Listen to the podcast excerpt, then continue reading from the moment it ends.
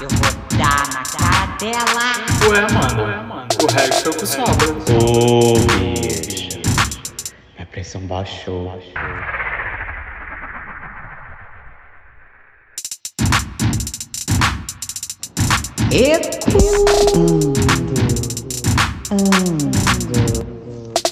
Ecoando! Bom dia, boa tarde, boa noite, meu povo! Sejam bem-vindos a mais um podcast do Ecoando! Hello, meus amores. Boa madrugada para quem tá acordado agora às 5 horas da manhã escutando a gente, safadinho. Saudade de vocês, amores. Buonasera, Catuxa. Buonasera, Natasha. Buenos dias, good morning, Savá. Estamos de volta para mais um. bebê. Ui, e olha, esse é o episódio 13, hein? Olha lá, hein?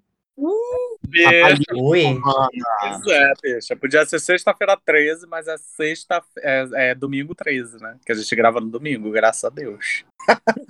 e se chegou até o décimo terceiro é porque essa porra tá dando certo, né, bicha? É porque ainda não, né? ainda não derrubaram nossa conta aqui do, da, da- das redes sociais, não derrubaram a gente no, no Spotify, nem no Deezer, nem em lugar A nenhum. gente nem tá pagando o bot, né? Pra poder, pra poder botar view pra gente, né? Então deve ter gente ouvindo mesmo. Ah, Ah, com certeza, gente, com Isso certeza. quem paga é a senhora, pra seguir a senhora lá no Instagram, a gente sabe. Com certeza. A senhora nem imagina como que eu pago. ontem A estreia do nosso Reels no Instagram, bebê. Babado, viado! Eu adorei! Passado, bicha. E Gente, fiquei sucesso. nervosa. Muito! Nossa, cheio de comentários já. views. Bicha, menos de uma hora, já bombou o negócio. Gente, Eu tava vendo, menos de uma hora teve mais de 1.200 visualizações, mano. É Sério, eu olhei lá no, no, naquela parada lá de engajamento, que eu não sei o nome nem sou obrigado. Mas você que ainda não assistiu, a gente já vai aproveitar aqui o gancho para poder dar aqui as nossas redes sociais e começar aqui essa bagaça. Então vamos lá. Você que está nos ouvindo, queridos, sigam a gente lá no Spotify, no Deezer, no. Ah, bicho, em qualquer lugar que seja de No plataforma de Grindr. áudio. No Grindr, não, bicho. Aí é, aí é a gente não tem vai dar pessoal. Grindr. Você que está nos ouvindo aí agora, em qualquer plataforma de áudio, stream, você bota para seguir, porque todas as vezes que subir episódio novo, querida, você vai ser avisado de que o episódio subiu. Nossos episódios sobem todas as segundas-feiras, seja no horário de Deus, porque não somos obrigados a nada. Nós também trabalhamos, fazemos outras coisas como qualquer meros mortais. Ninguém manda nessa. Coisa, né, mana? Quem vos E uma fala... promoção agora, relâmpago. Os cinco primeiros ouvintes vão ser os cinco primeiros ouvintes, gente. Entendeu? e é Isso aí. isso. E Vão caso ser premiados, agraciados com os, pelos seus ouvidos por ouvirem as nossas vozes. Olha que benefício, gente. E para Vamos ver, lá. E para verem os donos dessas vozes aqui maravilhosas, vocês também nos encontram lá no arroba Equano Podcast no Instagram, queridas. E lá vocês vão encontrar também os nossos arrobas individuais. Mas vou começar aqui me apresentando. Sou eu, meus amores, a rainha de Winterfell. A rainha de Campo Grande, o maior bairro do Brasil, queridas. Vocês me encontram no Twitter, no Tinder, no Grindr, na Praça Nossa, na Praça 15, na Praça 13. Vocês me encontram no Orelhão, No Vocês Serasa. lugares, no Serasa, no Boa Vista, no SPC. Vocês me encontram em muitos lugares, como arroba RogerBay, meus amores. Sigam lá. Os irmãos dotados não encontram hoje, não? No Encontro Dark Room também não, mana. Ah, não, pandemia, né? Nem na Vila Mimosa? Eu faço o reality show dos Irmãos Dotados. olha, ele, olha, ele é toda antenada. Ela acompanha, segue as trendes. Ai, meu amor, assisti todos os episódios. e eu sou eu mesma, Marcelina. Ela, a rainha, a Madonna de São Gonçalo, aquela que atravessa a ponte trabalhada no Vogue. Sou eu mesmo, Marcelo Guerreiro. Vocês me encontram no Instagram em Guerreiro Mars 88. Me encontro no Twitter no Superboy2517. No Facebook, eu acho que tá Marcelo Linhares mesmo, porque eu sou profissional no Facebook. Só não vou dizer do quê. E é isso. e é isso, gente. Todos bem-vindos, maravilhosos. É isso. Segue lá, mandem o que você quiser. Manda DM, manda nude, manda eu te amo, que eu gosto. E eu, a última, não menos importante, é ela, a princesinha de Cuiabá, a Cinderela, a mais bicha, derrubei água na cama. A tombada, né, bicho? A Bicha, tombada foi tombada, de Cuiabá. bicho. Ô, bicho, eu ia fazer até uma performance aqui agora pra me apresentar. Fez xixi na cama. Caio. Prince- Princesa do Rio de Janeiro, Minas Gerais, de Cuiabá pro mundo, amor. Eu que cheguei pra ser a princesa desses dragões tão lindos, mais conhecido como Daenerys Camargo, Caio Camargo, eu mesmo. Então é isso, gente. A gente tá aqui de E volta. a Derrubarem pedido de suas contas, qual é o arroba, bicho? Fala aí. Ah, bicho, eu sempre esqueço meu arroba. Meu arroba É é, arroba eu Caio com K. Não sou tombado ainda. Caio com K Camargo. Então vocês podem me encontrar no Instagram. Lá vocês vão ter acesso ao meu canal, a Twitter, essas coisas. TikTok, gente. Acompanha a gente. Ajuda as manas, cara. A gente paga uns micos lá. A gente decora a coreografia pra vocês verem. Entendeu? Então é isso.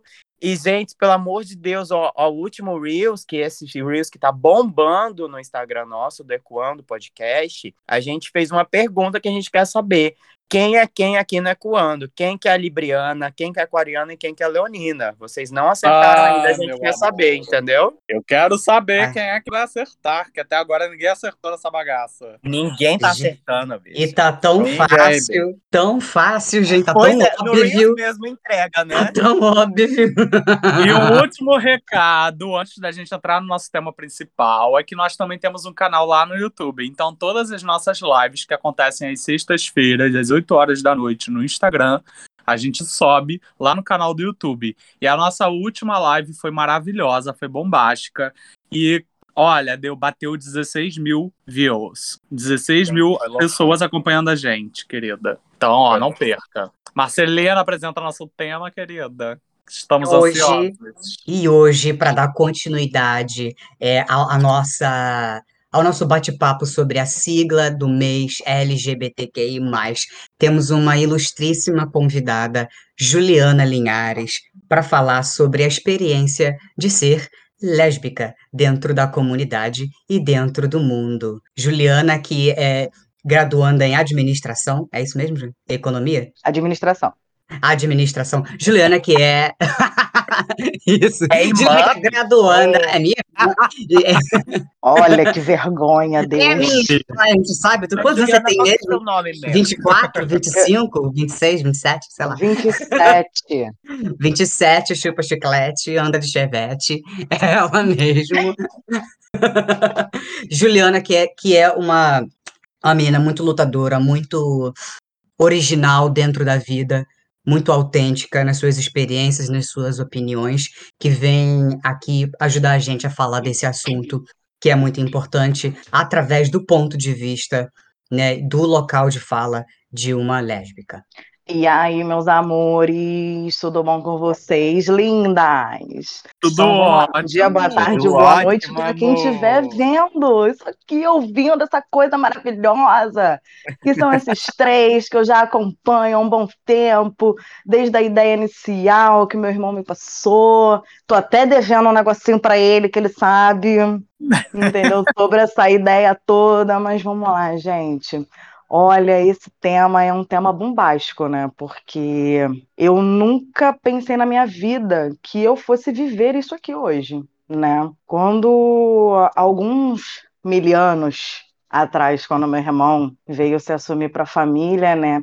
Você para e pensa assim: ah, mas eu não entendo, eu era muito nova, eu tinha acho que 12, 13 anos quando isso aconteceu, não faço a mínima ideia de quantos anos eu tinha na época, mas eu era nova e eu não entendia o que que era realmente esse mundo, né? Começar a entender quando você começa a sair, quando você começa a ter um pouco mais de liberdade, quando você começa a olhar o mundo de uma outra maneira, né? E aí, quem me apresenta esse mundo? Maravilhoso, que eu amo muito. Minha mana linda, maravilhosa, meu irmão Marcelo, né? Comecei a sair com essa bicha maravilhosa na minha vida. Ele né? que diz... Minha Eu lembro primeira... que fui eu que aliciei. Não fala a idade que eu comecei a te, te levar para cena, senão você presa. Ju, ele que te desviou do caminho do Senhor, né?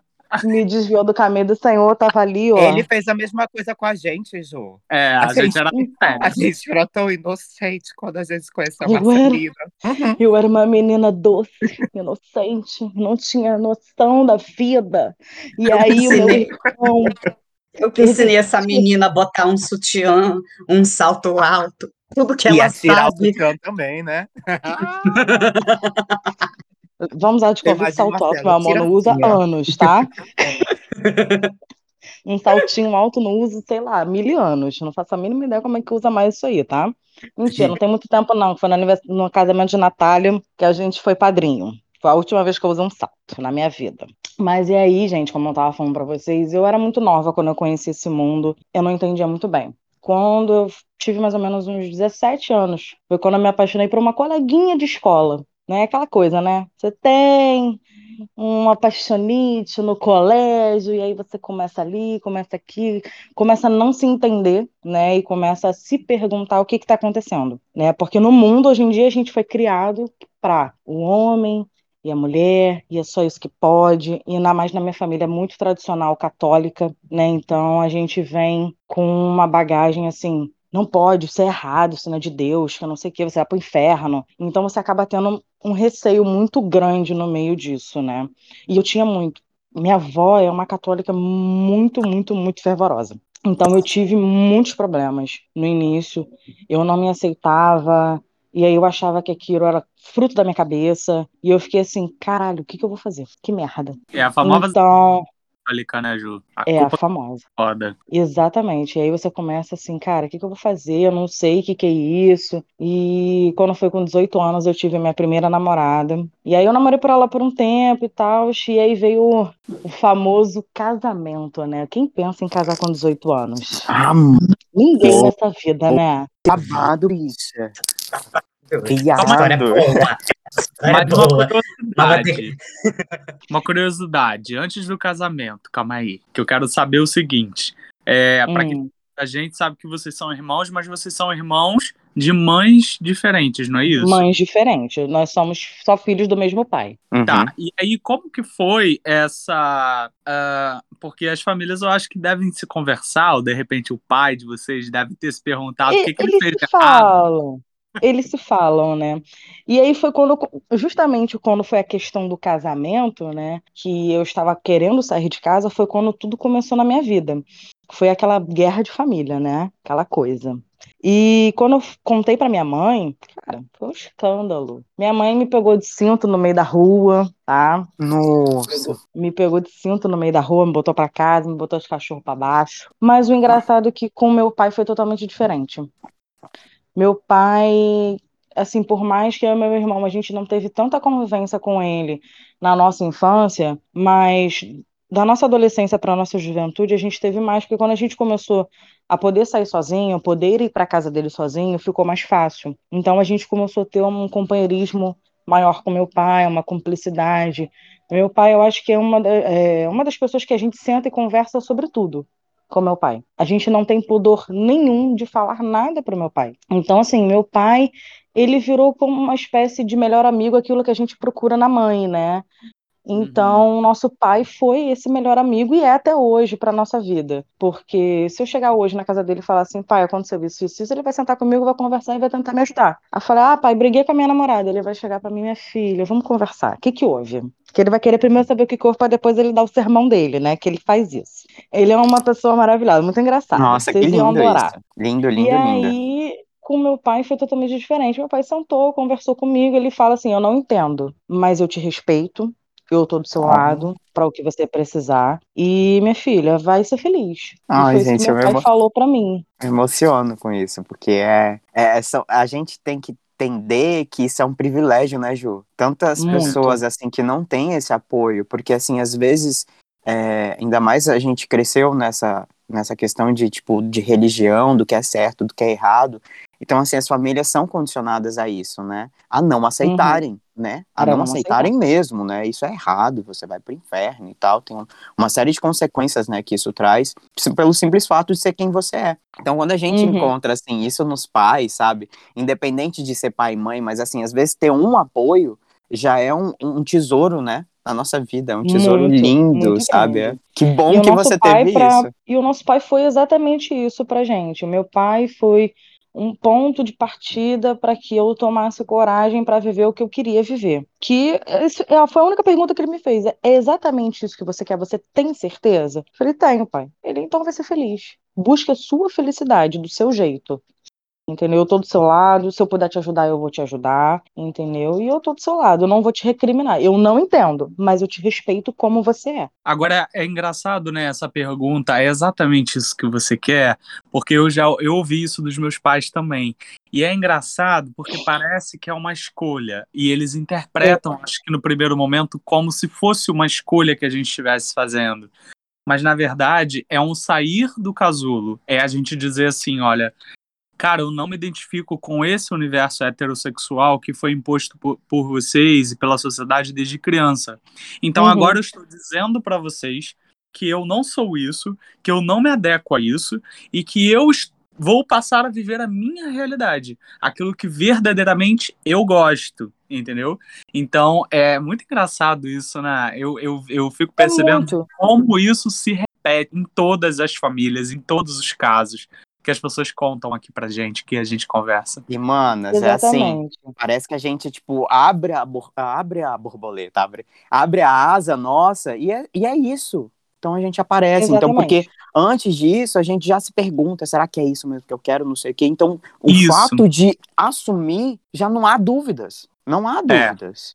Não É existe. verdade. É isso mesmo, Eu acho mano. que pro, pro meu pai foi mais fácil no ponto que ele já tem um irmão que é gay, né? Então, o nosso tio, ele é gay e é- eu acho que meu pai na época deve ter tido muita revolta, né? Porque meu pai, na época, minha avó dizia, né, que ele era aquele machista, que não sei o quê, e rigoroso e tudo mais, né? Aquele machão, né? E quando teve essa questão do nosso tio ser gay, eu acho que naquilo ali quebrou ele um pouco. E quando veio meu irmão, eu acho que meu pai se quebrou mais ainda, porque ele falou assim, cara, não é acho que uma escolha que o meu filho tá fazendo, eu acho que é porque ele é, ponto. E aí eu, aconteceu comigo do mesmo jeito, somos de mães diferentes, e ele falou assim, não tem nada a ver com genética, eu acho que, que eles são do jeito que são, e ponto, entendeu? Toda a criação E é- do contato, né? Tem gente que diz que você Exatamente. pode ser influenciado. Ah, virou gay porque o outro é gay também, porque anda com não sei quem. E isso não tem Nada nada, a a ver. É. Nada a ver, porque eu e meu irmão, a gente se via só os finais de semana, isso quando a gente conseguia ir para o meu pai, porque quando meu pai não estava trabalhando, a gente ia para lá. Meu pai sempre foi uma pessoa que trabalhava muito o tempo todo, até final de semana, dia de domingo. Cansamos de ir trabalhar com ele. No final de semana que ele estava com a gente, entendeu? Então, meu, eu e meu irmão, a gente tinha pouco contato quando criança. E quando meu irmão se assumiu, e aí mesmo que a gente também não tinha muito. Meu irmão já estava trabalhando, eu estava é, estudando, né? E uns dois, três anos depois, eu comecei a trabalhar no McDonald's com 16 anos. E aí que as coisas foram abrindo mais a minha mente para o mundo, para tudo que eu estava vivenciando. E foi quando, 18 anos, que eu queria sair de casa, que eu tinha me apaixonado pela, pela minha coleguinha de rua, para minha vizinha, que não vamos dizer assim que não era muito uma vizinha, né? Todo, todo mundo pensa assim, ah, é novinha. Não, eu tinha 18 anos, ela tinha 27 anos, ela tinha dois filhos, ela tinha acabado de ter um neném, uma menina, tinha um bebezinho, tinha uma bebezinha de quatro meses, e foi quando eu me apaixonei por ela. Dedo E no eu- cu e gritaria. Babado. Falei que era babado, menina. Falei que a história era babado. Eu saí de casa com 18 anos para assumir uma casa com duas crianças e uma pessoa, e uma mulher do meu lado, sem exatamente saber o que, que eu estava fazendo. Nossa! Nossa, e foi, foi muita coisa, né, de uma vez, porque na verdade foi sua primeira paixão, então. Foi a primeira pessoa que você se apaixonou. Eu acredito que foi a, a primeira coisa que. A primeira pessoa que eu senti aquela coisa assim, é amor. Né? Arrebatador. Que é, aquele que você quer viver, quer construir uma vida, que não sei o que. Que tem aquelas coisas que você namora, mas você namora, mas você gosta da pessoa, gosta da companhia e tudo mais, mas você não enxerga um futuro. Uhum. né? Entendi. E com ela foi totalmente diferente. Foi uma Mas aí coisa antes muito, dela muito tinha- rápida. Mas antes dela, Ju, tinha tido alguma já experiência, então, com outra menina? Já, muita putaria, né, amor? A gente vai para baladas, a gente faz o quê? A Maravilha. praxis, as baladas. Vai pra uma Né? canta eletro, entendeu? Não revela, pro- não revela a idade, viado. Se eu falar a boate, se eu falar a boate que a gente ia, vão perguntar assim, de que década você é, viado? Exatamente. Mas a canta eletro, mano, era da minha idade, eu tinha 18 anos. Então, assim, são quase 10 anos atrás, né? A gente não pode falar da outra boate, né? É Que que aquela outra boate, a gente vai falar que é da é década de revelada. 1700 e vovó. aquela da escada, aquela da escada e do terraço. Vamos ver quem cata a referência. Vamos ver quem cata a referência, né? Oh. Da escada do terraço ali, ó. Eu não vou saber, porque eu não era Não de é uma balada. acústica, não, né? Não, o cine Não. ideal. Ai, não, Cine Cine Ideal Ideal. não fui. Queria Ah, muito você- conhecer. Quando você veio pro Rio, acho que tava acabando já o cine Já, ideal. já cara. tava acabando, mas eu ouvia É. babado de lá, hein? Puta que Era, pariu. era babado, era confusão, gritaria, dedo no cu, era tudo que você imaginasse. Tudo que Era- você pode imaginar. E logo depois veio a Piper, né? Porque a Piper é a Piper, né? Ah, Acho que a Piper, é- mas a Piper teve em vários lugares, né? É, já Teve, teve em vários sede em lugares. vários lugares. Eu lembro que tinha um que era perto do Teatro Municipal, que era ali Sim, atrás. Sim, que no, um, no Clube um subsolo. Menino, quando eu fui a Isso. primeira, eu fiquei né? enlouquecido. O Clube Escala era um lugar bem legal, era um lugar bem grande. E eu entrei porque bebida liberada, né? Eu acho que é open Isso, bar, era. né? Menino, Era open bar. Eu acho que tava todo mundo fora de si já. Eu falei, meu Deus do céu. E eu todo, todo princesinho ali, A senhora, sem um entender copo nada. basta, né, bicha? Imagino que E a eu sem não entender fez. nada. Eu conversava com um, fazia amizade, conversava com o outro, fazia amizade também. O povo me amava já, eu não entendia nada. Aí eu fui entender que era open bar depois de umas duas horas. Eu falei, ah, por isso então. Que aí o povo já que as tava pessoas estavam amando. muito enlouquecidas. Louquíssima, Ju, louquíssima. Deixa eu te falar aqui uma coisa. Tem uma amiga minha, que é uma best minha também, que eu não vou revelar o nome dela aqui, mas eu tô doido pra revelar, né? Que a sapatão lá vai Ah. ouvir. Mas assim, a gente sempre teve esses embates, né? Que tipo assim, eu falo, menina, tipo assim, é, ela sempre teve uma coisa que eu, que eu notava assim, sabe? Que ela- e que ela fala assim, que tipo, que às vezes é, ela ela não ela não costuma tipo por exemplo eu, eu ainda tenho mais ou menos um processo assim sabe de conhecer a pessoa de namorar essa minha amiga ela casa ela casa bicha ela casa ela sai de um casamento para outro eu falo bicha como que você faz isso eu não sei o que ela casa mesmo assim sabe tipo Uhum. e de assumir. E, tipo assim, eu não sei se, se é uma coisa assim, mas assim, é, eu vejo que, tipo, é a diferença dela. Ela fala assim, ah, porque isso é viado. Eu falo, ah, porque isso é sapatão, então, que é assim? Eu acho que não. Que tem Não. tudo a diferença, né? Mas ela sempre teve esse, essa postura, assim, sabe, de casar. E eu admiro quem tem isso, entendeu? Tá, Porque bicha. é uma.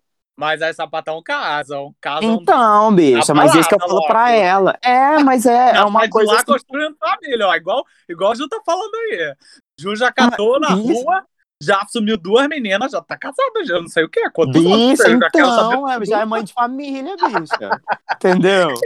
Mas é interessante a gente perceber às vezes isso. Que por que, ah, Sim. por que, que você acha, Ju, por exemplo, que isso acontece? O que, que você Olha, eu acho percebe? que por, por ser mulher, né, tem aquela coisa muito mais sentimental, aquela Uhum. coisa mais romântica, né, de romantizar mais as coisas.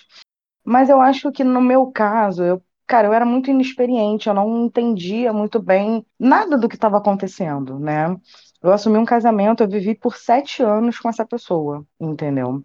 Eu vivi dos meus 18 a quase 24 anos. Eu ia fazer 24 anos no ano seguinte, no que a gente terminou. Mas eu acho que é mais para esse lado romântico, né? Que acaba querendo casar. Mas eu, em contrapartida, depois que acabou esse, ca- esse casamento, eu já não queria. Eu tenho muita resistência. Principalmente como o casamento acabou, entendeu? O casamento acabou de uma forma muito ruim.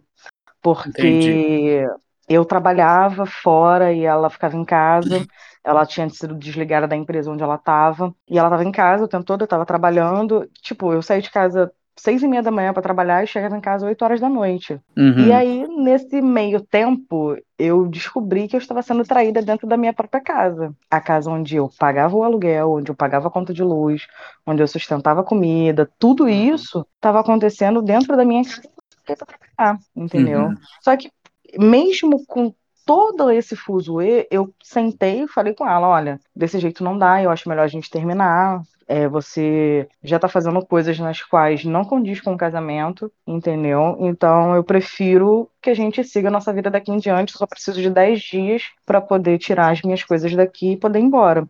Se eu disser para você que eu saí com que eu entrei, eu estaria mentindo. Porque não, eu saí levando a minha televisão que eu tinha acabado de comprar, minha mesa do computador, o meu computador, as minhas roupas e documentos. O resto ficou dentro de casa. Eu não quis levar nada comigo, porque eu falei assim: eu vou construir a minha vida lá fora, vou viver a minha vida. E dali em diante eu fui viver com a minha tia, mãe do meu primo. Meu primo tinha seis meses que tinha falecido, ele era filho único dela. E eu fui viver com a minha tia. E aí eu tô com a minha tia até hoje, vai fazer quatro anos que eu estou aqui com a minha tia né? E eu vivo a minha vida normalmente, minha, minha tia é muito tranquila com isso. Eu saía de noite, eu levei ela pro carnaval no Rio. Então, é, ela é muito tranquila com essa questão. Mas, Maravilha. voltando no ponto lá de trás da minha mãe, né? Que eu falei para vocês que minha mãe não aceitou, né? A minha Ah. mãe, ela ficou um ano sem falar comigo. Caramba. Um É, ano. a minha é- mãe não é me dava ruim. nem um bom dia. Uhum. E foi um processo muito, muito doloroso, né? Eu chegar na casa da minha avó, onde minha mãe morava nos fundos, e mora até hoje. Você é filha única pra sua- dela? Não, eu sou a primogênita. Ah, Eu sou tá. a primeira. E são mais uma- quantos, Jô? Mais quantos Eu e mais parte de- dois por parte de mãe e dois Uhum. por parte de pai. Uhum. Entendeu? Mas os meus irmãos sempre foram muitos mais tranquilos. É, no caso, foi mesmo a minha mãe. A minha mãe não falava comigo. Minha mãe passava por mim, não me dava nem um bom dia. E foi, assim, um processo bem tartaruga até a gente conseguir adquirir hoje a tranquilidade, a maturidade que tanto eu quanto ela temos hoje. Ela hoje diz pra mim que ela, ela não entende também, ela entrou na mesma vibe que o meu pai, ela não entende, mas Uhum. ela me respeita, ela respeita as, respeita as minhas decisões, respeita a minha vida.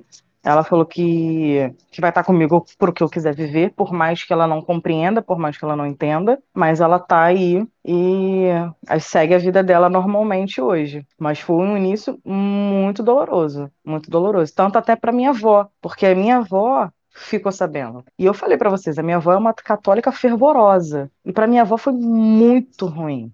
Muito. A minha avó ficava pregando a palavra de Deus para mim todos os dias, falando que eu ia arder no mármore do inferno, que isso não era de Deus, que eu não sei o quê, que Deus ia me castigar, que ela não queria ficar sem a neta dela e bababá. Então, assim, foi muito difícil. E com o tempo ela também foi se acostumando. Eu acho que ela hoje, ela finge que eu não sou, eu finjo que acredito que ela não sabe, e a gente vai vivendo a vida. É, porque é tem, porque tem coisas que não vale a pena, né? Assim, não, não vão mudar. É, a gente está falando de uma geração que aprendeu a, a, a ver dessa forma e que só vai abrir os olhos muito, muito, muito se ela sair de dentro da caixinha dela. Eu falo muito, só eu gosto muito de falar sobre isso porque eu também já vivi dentro dessa caixinha, né? Eu já tive a oportunidade de falar isso aqui no podcast, toda a minha história, minha passagem pela igreja. É muito engraçado quando a gente fala desse ponto específico que é a homossexualidade, porque parece que é um pecado extra, que não é pecado que eu falo na linguagem deles, né? Porque não é pecado. Mas parece que é algo extra extra pecaminoso, que está fora de todos os outros pecados que eles consideram como pecado. Porque se a gente for considerar o que é pecado, e se todos é, que estão ali dentro pecam, então ninguém, ninguém poderia estar dentro de uma igreja. Ou ninguém poderia estar falando o nome de Deus. Ou ninguém seria merecedor de ser filho de Deus. Porque todos temos pecados e a gente sabe disso. Todo mundo sabe disso. Mas aí pega um pecado específico, que parece que é o mais abominável de todos, Uhum. e aí querem usar. Será que as pessoas não conseguem enxergar isso, gente? Eu fico me perguntando. É tão difícil de enxergar que isso é uma estrutura que é criada o tempo todo dentro da sociedade, que a gente aprende isso, e que isso não é algo que, que, que nasce somente dentro da religião, né? Mas enfim. É, às vezes realmente vale mais a pena fingir realmente que o outro acredita que tá tudo certo, porque realmente no final das contas o que vale é o respeito, né? É, a Exatamente. pessoa não precisa aceitar. A gente não tá aqui para que ninguém aceite o que a gente é, não. Mas que a gente seja respeitado como indivíduo, como pessoa, o direito de ir e vir e tudo que a gente tem lutado até hoje para poder conquistar, né? Exatamente. Eu falo isso muito para minha família. eu nunca pedi que vocês me aceitassem. Eu só pedi que vocês me, vocês me respeitassem como pessoa, como ser humano, respeitassem as minhas escolhas, as minhas decisões da minha vida. E sempre foi isso que eu sempre pedi para eles entendeu? E quando tudo acabou, eles respeitaram até mesmo, um, vamos botar assim, de uma certa forma, o meu luto, né? Porque por mais que eu tenha terminado um relacionamento parecer de uma forma fria, mas por dentro eu tava arrasada. Eu fiquei dois anos sozinha, literalmente sozinha. Eu não namorava ninguém, eu não fiquei com ninguém, assim, ficar é óbvio que a gente dá um beijo ali, um beijo aqui, mas eu não ficava com ninguém assim sério. Eu só tinha aquela, aquelas pegações, né? Vamos botar. E aí eu fiquei dois anos sozinha até conhecer a, a minha atual, né? Vamos botar assim, que mudou muitas coisas dentro de mim, né? Ela me mudou além de tudo isso. Eu conheci ela no trabalho, numa empresa que eu comecei a trabalhar no centro do Rio, e ela era minha supervisora. Falando que a história dessa garota essa garota é um babado atrás do outro. Gente, é uma novela isso aqui. É uma novela? Vai ser uma novela. Novela, novela mexicana, gente. É aquariana, né, amor? É por isso. A Aquária adora fazer essas coisas. É um Agora é babado e gritaria. E aí, Quando você acha que ela. já normalizou a história, já vem outra. né? Não tem Não, outra. meu amor. Não existe. Eu- eu Aliás, né? vou- Que palavra escrota, aqui. né? Normal. Pelo amor de Deus. Hum. Isso não existe no vocabulário aquariano. Não existe. É, não existe, meu amor. Vocabulário aquariano não tem nada disso. Perdona. Olhei assim, ela me olhou. Eu falei, ah, vamos lá, né? Vamos conversar. Mentira, gente, não foi assim. Foi um negócio muito esquisito, tá? Por sinal. Cara, eu conheci ela, a gente trabalhou com quase dois anos juntas. E ela como minha supervisora e eu como atendente dela, tra- trabalhava na área de telemarketing, né? Eu era atendente de call center na área da saúde. E aí ela tipo assim, conversando comigo e tal, ela já tinha falado que ela era bi, e eu não tinha acreditado né, nessa questão. Aí a gente começou a conversar, desenvolver uma conversa, aí fala uma sacanagem ali, uma sacanagem aqui, né? E pá, ficamos no dia 7 de setembro, há quase dois anos atrás, né? No, de 2019. Uh, dia da independência, amor. Dia da independência, pra vocês verem, né? O babado. E aí a gente começou a ficar, né? E quando foi em novembro, eu pedi ela pra namorar comigo e a gente tá namorando até hoje, né? Vamos fazer quase dois anos juntas, mas ela é uma pessoa que eu aprendi muito com ela. E aí, vamos lá pra mais um babado. Ela tem 41 anos. Eu Oi. tenho 27. Ela tem 41 e ela tem uma filha de 11 anos. Olha o filho de novo na minha vida, gente. Olha, mãe de família de novo, bicho. Mãe, você tem vocação. Te Tem falar. Devo vocação, ter, né? Mas, gente, eu amo criança, gente. Se você botar um bebezinho comigo e sentar no chão, eu vou ser uma criança igual a ele. Entendeu? Porque eu rolo com a criança, não tô nem aí. Pra mim tá tudo certo, tudo no final. O importante é a gente rir.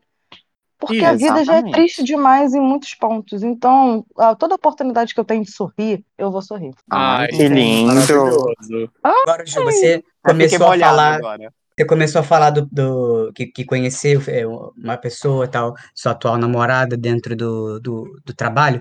Eu queria que você falasse um pouquinho o impacto, se você já sofreu algum tipo de impacto ou não, a sua experiência de ser lésbica dentro da sua vida profissional. Sim, já sofri dentro da minha vida profissional, sofri durante três anos. Então, como eu falei para vocês, eu estava trabalhando numa empresa de saúde, que é. E pela minha opção sexual, eu não pude virar supervisora de atendimento nessa época. Porque eu não era aquela supervisora padrão que usa eh, calça social, que usa saltinho, essas coisas, né? Meu pai. E aí, dentro desta empresa, eu sofri esse tipo de preconceito. Quando ela saiu, ela me levou para uma outra empresa também na área da saúde, na área de medicina nuclear e ah, toda a parte de oncologia, né, que eu trabalhava.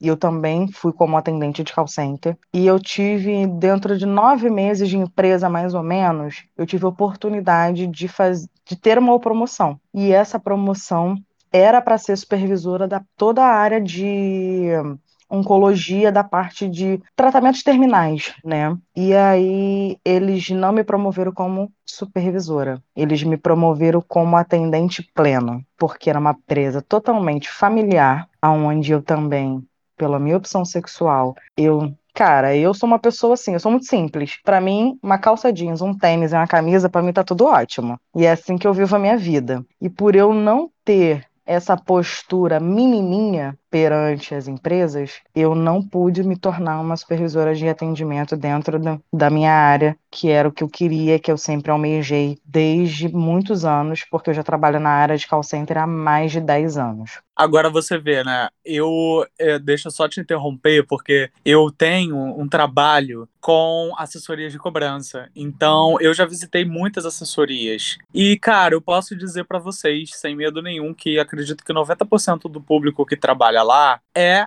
LGBTQIA+. Em todos os operadores, sabe? Eu vejo em alguns supervisores também. É interessante você falar isso porque supervisor, realmente eu não vejo supervisor é, que seja do mesmo, do mesmo grupo. Eu vejo sempre supervisores e gerentes e é, superintendentes que são heterossexuais. E isso é estranho de, da gente perceber. Eu já ouvi em outros podcasts também, que, por exemplo, dentro da área de marketing, aqui também a maioria do, do, da galera que trabalha é LGBTQIA+, mas não num cargo mais superior, né? Sempre num cargo um pouco mais inferior. E aí é, eu faço muito contraponto com a empresa em que eu trabalho. A empresa em que eu trabalho, eu sou coordenador do grupo LGBTQIAP+. Né? A gente tem um grupo de diversidade dentro da empresa que faz justamente o caminho inverso, que é de inclusão dessas pessoas que vivem de, dessas ditas minorias, que eu nem concordo muito com essa frase de minoria, mas ditas minorias, para que não sofram nenhum tipo de preconceito dentro da empresa e que tenham as mesmas oportunidades que qualquer outra pessoa tem, né? Então, é, e é muito louco que a gente percebe as pessoas incomodadas também dentro da empresa quando vê um grupo desse de diversidade se reunindo, porque acha que a gente está levantando bandeira, que a gente quer dominar as coisas, mas não é. É simplesmente colocar isso como um, um critério de é, que faz parte da, das crenças e valores da empresa para que todos sejam respeitados e isso é desde o presidente até a, a, o último cargo, né? E, e, que, e que é de extrema importância, é exatamente por isso, para que pessoas não sofram o mesmo que você sofreu, né? Inclusive, Exatamente. a vestimenta é um dos pontos do que a gente discute dentro desse grupo, que qualquer pessoa tem o direito de ir vestido da forma como quiser, independente do gênero. Então, uh, se, um, se um, uma, um homem, por exemplo, uma pessoa dita homem, mas que está transicionando, por exemplo, né, uma pessoa trans, uma mulher trans, e quiser ir para a empresa de bolsa, de unha pintada, de cabelo feito, de saia, de salto, ela pode ir. Isso não tem problema nenhum. A gente não pode impedir que a pessoa tenha acesso à empresa por conta da vestimenta dela, sabe? Isso é um absurdo, porque a gente está avaliando agora a, o profissional pelo que ele veste, sabe? É óbvio que é, ninguém vai de biquíni para a empresa, a gente não está falando isso. Mas Sim. é justamente o preconceito, sabe? Quando, quando a avaliação passa a ser o preconceito, é que não cabe nesses lugares. E entra é. mais uma questão de estabelecer, né? O que é certo, o que é errado, o que é feminino, o que é masculino, que a gente tá, já passou disso, né? E Ju, eu queria fazer uma pergunta é, um pouco mais a fundo em relação a esse tema que você falou, que você foi impedida, sabe? Simplesmente, não é, na verdade, não é nenhuma opção, né? É uma orientação sexual, uma condição, né? A gente nasce assim, a gente não é, não é uma coisa que eu escolho, ah, eu vou escolher ser hétero, vou escolher ser gay, vou escolher ser bi.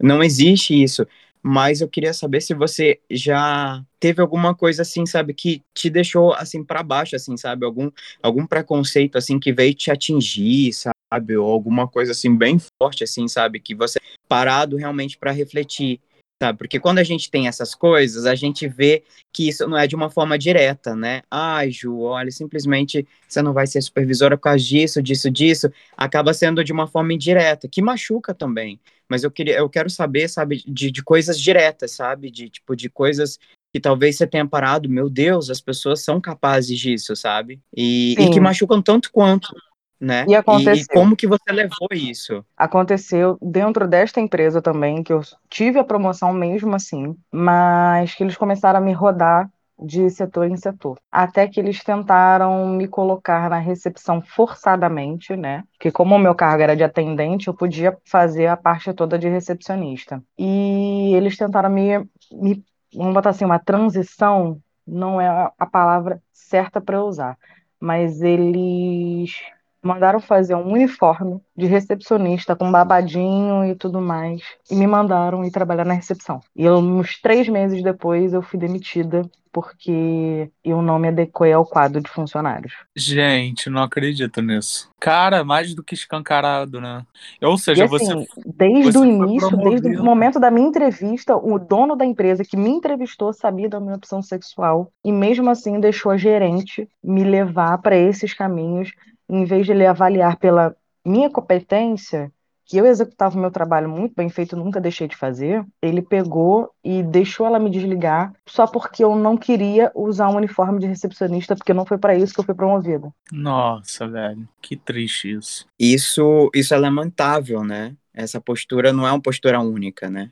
São várias empresas que agem da, da mesma forma. E que bom que você está falando isso, Ju, porque eu acho que através desse, desse relato, sabe, eu acho que as pessoas podem escutar e podem, sabe, se atentar mais para isso. Tanto as pessoas que oprimem como as que são oprimidas, né? Porque a gente tem voz, a gente tem que saber usar essa voz, né? e de que forma, de qual a melhor forma para que a gente possa exercer esses direitos, né? Esses direitos que eu acho Exatamente. que é, acho não, que fazem parte da dignidade humana, né? De, de existir. O pior disso tudo É, é, a cruel- eu- é a crueldade, né?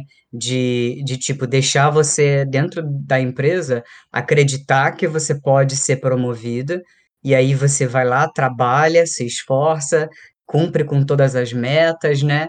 Bate tudo bonitinho, e aí vão lá e fazem isso com você. Parece meio que uma forma consciente ou inconsciente de diminuir a condição, eu acho. De, sabe, vamos deixar só para ver o quanto é, o, o gay, ou a lésbica, ou a trans consegue, só pra gente ver se consegue mesmo.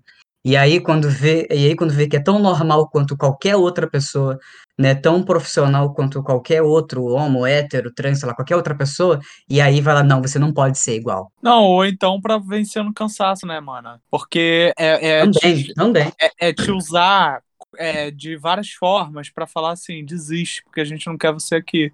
Mas não tem é, justificativa, sabe, pra poder te de- demitir. Aí Uhum. fazem esse tipo de coisa pra, pra pessoa desistir, ou a pessoa querer ir embora por conta própria. Enfim, eu vejo muito dessa forma, né? É, enfim, eu fiquei ela muito mal depois. Eu fiquei muito mal, e eu fiquei assim, de certa forma, eu fiquei em depressão, porque eu comecei a me questionar o meu valor como profissional. E aí eu fiquei assim, cara, pela minha condição sexual, que eu não, não gosto nem de falar de que é condição, entendeu? Porque as pessoas têm uma maneira de rotular isso, mas pela, pelo meu jeito, por eu ser homossexual, eu não posso ter oportunidades eu não posso crescer no meu ambiente profissional porque as pessoas têm é, essa mente fechada para isso. Não é porque eu sou lésbica que quer dizer que eu sou menos profissional por isso. E quando tudo isso aconteceu, que eu fui demitida, para vocês terem uma noção, eu- no dia que eu fui desligada da empresa, eu estava voltando de férias. Eu estava de férias. No mesmo dia que eu retornei das minhas férias, eu fui mandada embora. E aí eu fiquei assim, gente, o que está acontecendo? Sabe? O que está acontecendo com o mundo? O que, que as pessoas pensam disso tudo? É, o meu chefe, ele tinha verdadeira adoração por mim, porque eu entregava todos os resultados que ele queria. Tudo que ele queria de meta, eu entregava. E por que que eu fui mandada embora? Por que que pessoas que não fazem metade do que tem que ser feito fica e eu que faço tudo que ele quer sou mandada embora, entendeu? Então eu comecei a me questionar. Eu comecei a, a pensar assim, cara, é tão ruim assim ter um funcionário homossexual? Por que esse preconceito com essas pessoas? E eu comecei a realmente me questionar muito, muito, muito, muito mesmo. Do ponto de eu falar assim, cara, é muito ruim ser homossexual. E você começa a pensar isso de você, você fica assim, se questionando o seu caráter, a pessoa que você é, é, a sua índole, tudo, tudo sobre você, você começa a se questionar. E aí você olha para a vida, para a situação e pensa de uma maneira tão negativa em tudo, fala assim: eu nunca vou conseguir um cargo na qual eu tanto almejo, justamente por eu ser homossexual. E eu acho que isso é o que acontece com todas as pessoas desse meio, entendeu? Do nosso mundo, porque as pessoas são sempre diminuídas pela sua opção sexual. Então, é, o que eu queria muito também dizer para as pessoas que estão nos ouvindo é justamente isso: não se deixem diminuir por essas pessoas, porque só você sabe o seu valor, só você sabe a sua competência, só você sabe o quanto você vale, só você sabe a pessoa extraordinária que você é, entendeu? Então, assim, eu comecei a olhar para mim e falar assim: eu não sou isso tudo que as pessoas rotulam. Eu sou, sim, uma boa profissional, eu sou uma boa pessoa, eu faço tudo que você me pedir. Mas não fica me rotulando, ah, homossexual não pode fazer isso. Pode sim, ele pode ser qualquer coisa. O que ele quiser, ele pode ser. Não é porque eu sou homossexual que eu sou menos ser humano que você. Eu sou um ser humano como qualquer outro com a diferença que eu escolhi para minha vida, que eu identifiquei que eu quero viver com uma mulher e que eu quero ser feliz com uma mulher, assim como eu tenho amigos que escolheram viver com aquelas mulheres. Um amigo meu heterossexual escolheu viver com aquela mulher. É a mesma coisa. A diferença é que ele está vivendo o que a sociedade, entre aspas, diz que é normal. Mas é normal para mim também eu viver com uma mulher. É normal para um gay viver com um gay e tá tudo certo no final. O importante é ser feliz, não importa com quem. É, essa tua fala é muito importante, Ju, porque realmente, com certeza, tem várias pessoas passando pela mesma situação. E o que eu gosto de falar é o seguinte: na verdade, são essas empresas que não merecem a gente, porque elas estão fadadas a falirem, porque o movimento em que, ainda que o nosso país esteja num momento desse, né, de retrocesso, as empresas elas fazem um movimento contrário. Eu percebo isso, assim, muitas empresas têm feito esse movimento contrário e a gente tem ganhado espaço também de forma judicial.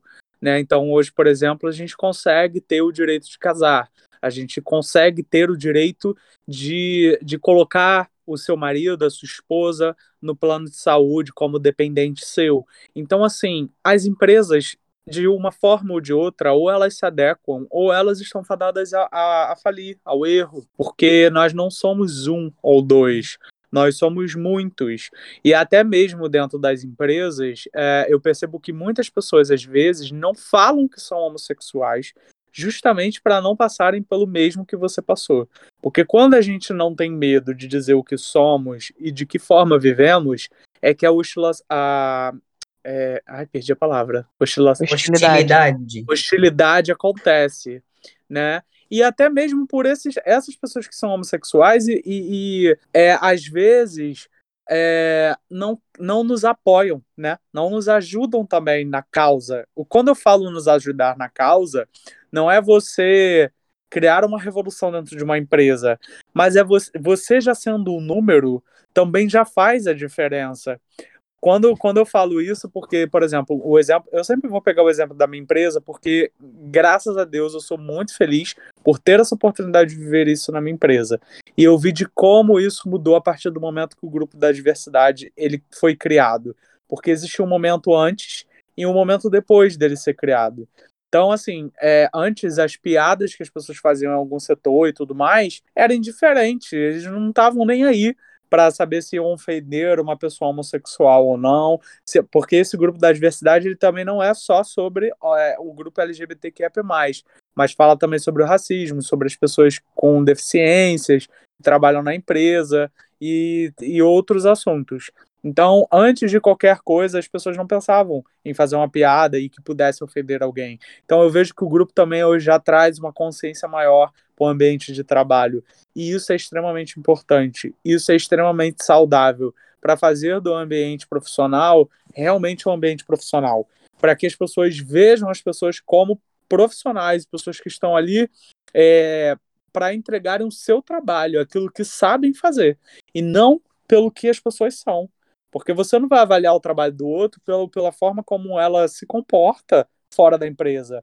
Pela boca que ela beija, gente. Isso não existe, isso não tem cabimento, né? Então, isso tudo que você está colocando é muito importante e eu acho que as pessoas têm que recorrer à justiça também, para quando esse tipo de coisas acontecem. É, eu acho que se todos nós procurássemos a justiça, é, não sei como foi seu caso, também não, é, não posso dizer que todos devem fazer, tem que fazer isso, né? Não, não aqui para impor, mas acho que que quando você se, se sentir melhor, ou se você já teve a oportunidade de fazer isso, estando melhor para pro, procurar pelos seus direitos, eu acho que isso é de extrema importância também, para a gente não deixar esse tipo de coisa passar em branco, sabe? Meu filho já tá puto aqui, ó, que eu tô falando muito. Ciumento! O ciumento. Sim, não. No meu caso, não foi um, um, uma coisa muito explícita de dizer que eu estava sendo desligada por isso. Quando eu fui desligada, simplesmente só me chamaram na sala do DP, falaram: olha, estou aqui para fazer seu desligamento. Eu perguntei qual o motivo, a única coisa que eles diziam era que eu não estava mais dentro do quadro de funcionários, não estava me adequando mais dentro do quadro de funcionários e só. Eu simplesmente subi, peguei as minhas coisas e fui embora. Mas eu vejo que tudo foi uma questão muito arquitetada, sabe?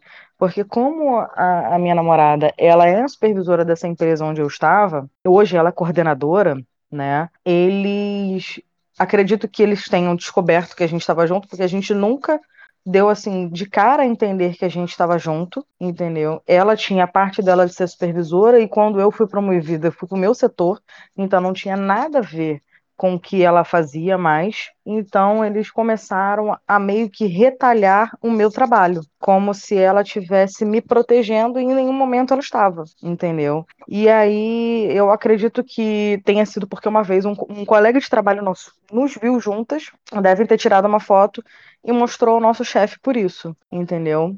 E aí a gente foi meio que servida de algumas retaliações por um tempo até eu sair de férias. E aí, quando eu voltei de férias, eu tive essa, essa surpresinha aí de ter sido mandada embora. E ela mas continua... ela continua lá. Hoje em dia ela é coordenadora da empresa onde ela tá. E ela continua lá. É muito Infelizmente. estranho. É uma questão de praxe também das empresas.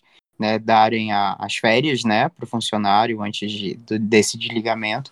É porque realmente essa questão de não se enquadra é uma questão até um, genérica, né? Que é muito fácil, né, de, de ser dita. E que, como o Roger bem falou, a gente precisa se atentar isso porque nós temos nossos direitos, sabe? A gente precisa é, fazer com que as pessoas escutem, né, de uma forma ou de outra, porque nós temos os mesmos direitos, nós somos seres humanos, como você bem colocou, não somos piores nem melhores que ninguém, sabe? Temos as nossas qualidades, nossas competências, e isso sim precisa ser respeitado, isso sim precisa ser valorizado, né? Porque na verdade o trabalho é uma, é uma troca, né? Então você doa seu tempo de vida, na verdade, a gente está no capitalismo assim, é, assim selvagem, então a gente acaba doando nosso tempo de vida, Ju, sabe? Então o trabalho nada mais é que isso, sabe? Porque você não entrega só o que eles pedem, você entrega toda a sua concentração, teu tempo de vida está sendo ali, sabe?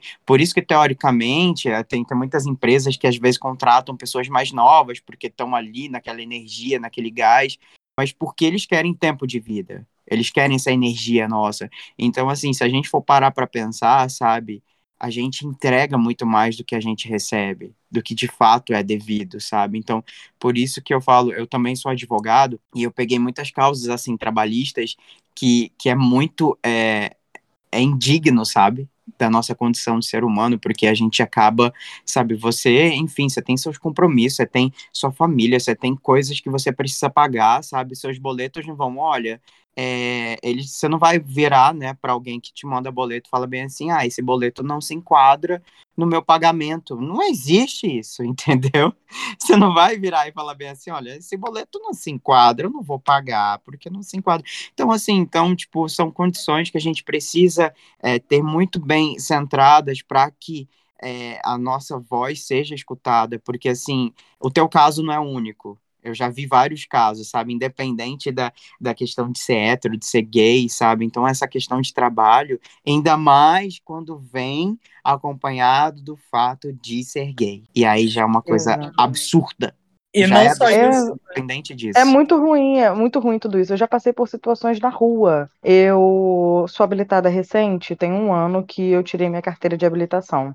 Mas eu não lembro se meu irmão estava no carro comigo nesse dia ou não. Eu entrei no posto, é, e eu não queria abastecer, eu só queria encher o pneu do carro. E eu acho que meu irmão estava no carro sim nesse dia. Que o Ó, Era o cara dia, era o dia do Lava Jato, não foi? foi no dia do Lava Jato, O lembra? dia do... Ih, conta essa história, que essa história é boa, gente. Ela, ela é de um, de assim, de preconceito explícito. E assim, Preconceito que, explícito. que eu já vivenciei poucas vezes, mas que, gente, que história. Conta aí.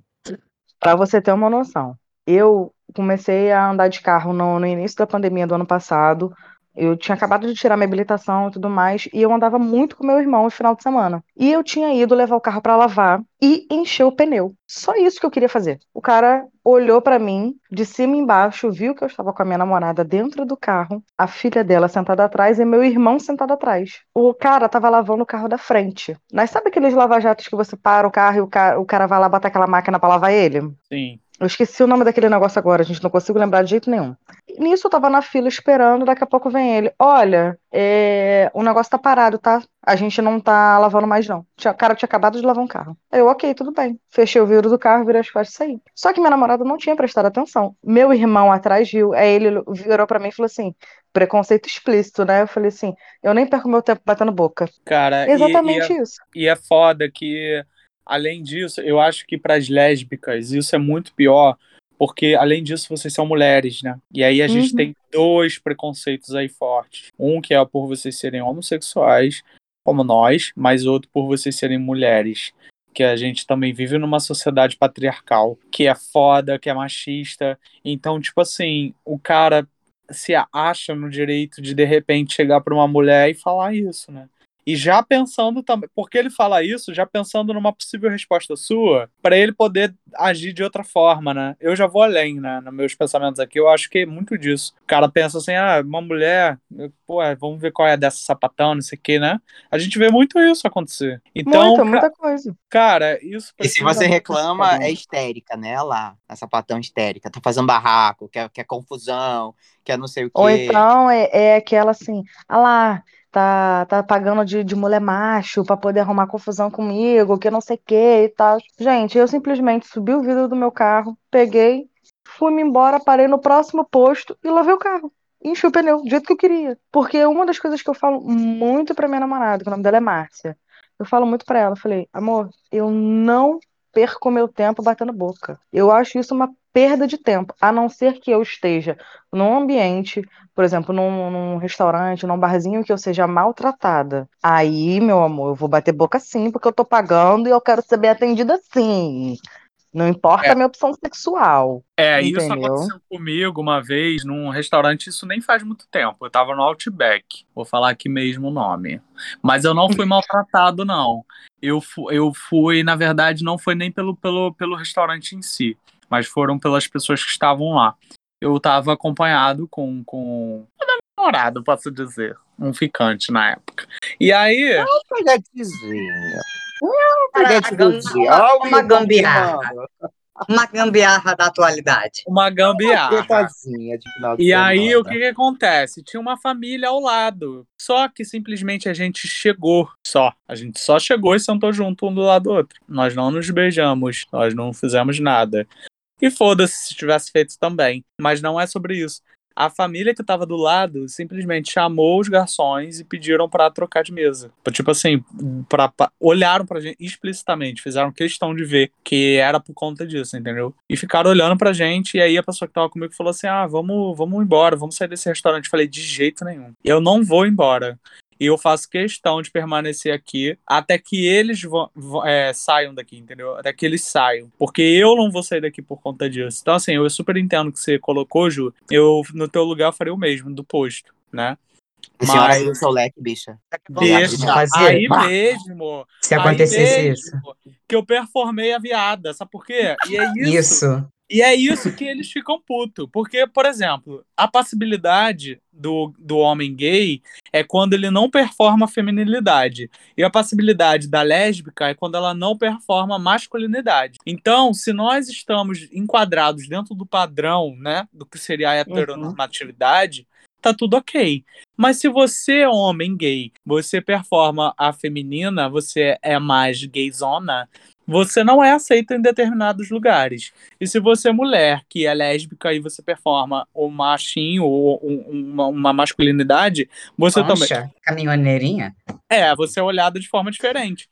Então, meu amor, se você que tá incomodado, se mude, vai embora você. Eu não vou sair daqui. Eu ainda Entendeu? comprava um drink pra essa família. Ainda, E mandava ainda, entregar na mesa. ainda né? mandava entregar na mesa, ainda, ainda pedia pro garçom aponta, Não. olha, mas aponta assim, o dedão pra dizer, ó, foi aquele casal ali que mandou pra vocês. Aí eu ia olhar e ainda mandar beijinho.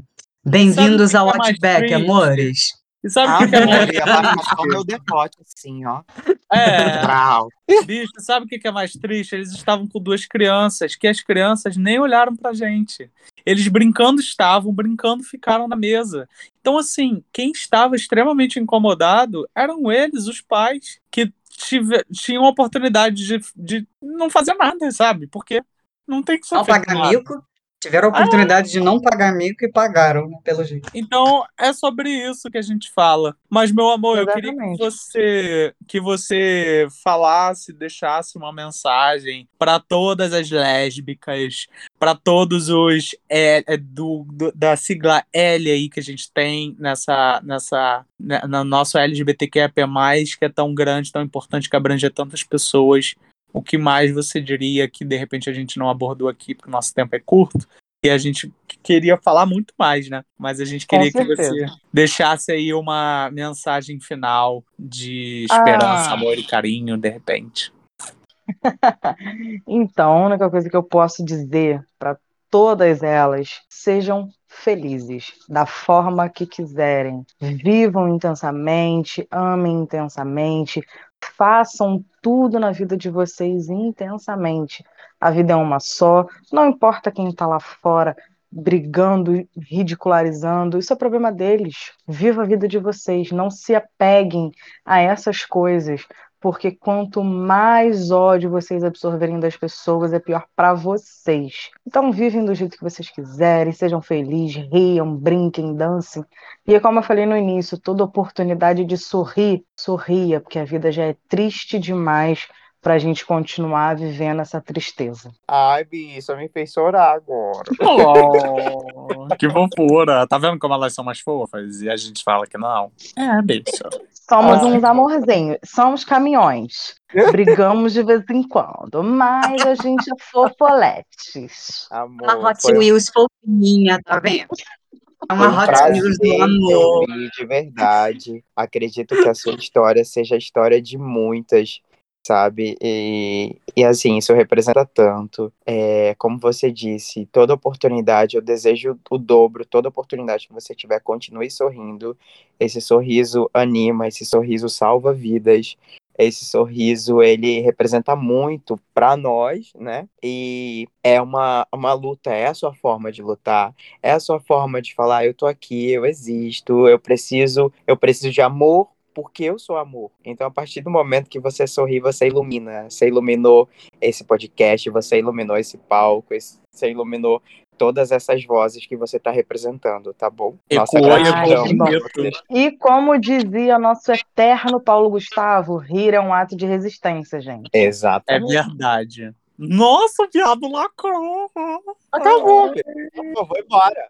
Vou embora. Acabou, a maninha da Marcelina. Maninha, muito obrigado. Essa maninha que eu amo pra caraca e que, assim, é minha irmã de alma e que me acompanha já há muitas gerações aí, eu acredito.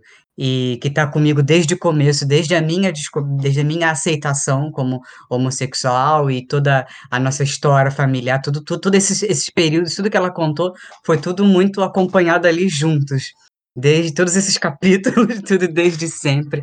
Então, eu queria é, agradecer com muito amor, com muito carinho essa participação, por ter compartilhado é, a sua história e a sua voz com a gente e com todo mundo que nos ouve, todos os Ecoanders do Brasil e do mundo, tá, amor? Que a gente é ouvido em vários outros países também.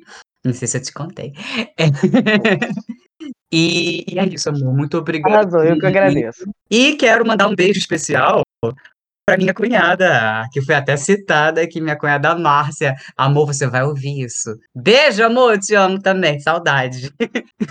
E tentar ajudar outras pessoas que estejam passando por essa mesma situação. Ai, muito obrigado, maravilhosa. Ó, um grande beijo no seu coração. O seu eco foi muito importante para nós e você ficou bonito. Ai, lindo isso. Obrigada, amores. Contem comigo, ó. Uhul. Obrigado, meu amor. Seja sempre bem-vinda. Obrigada a vocês. Aí, Beijo.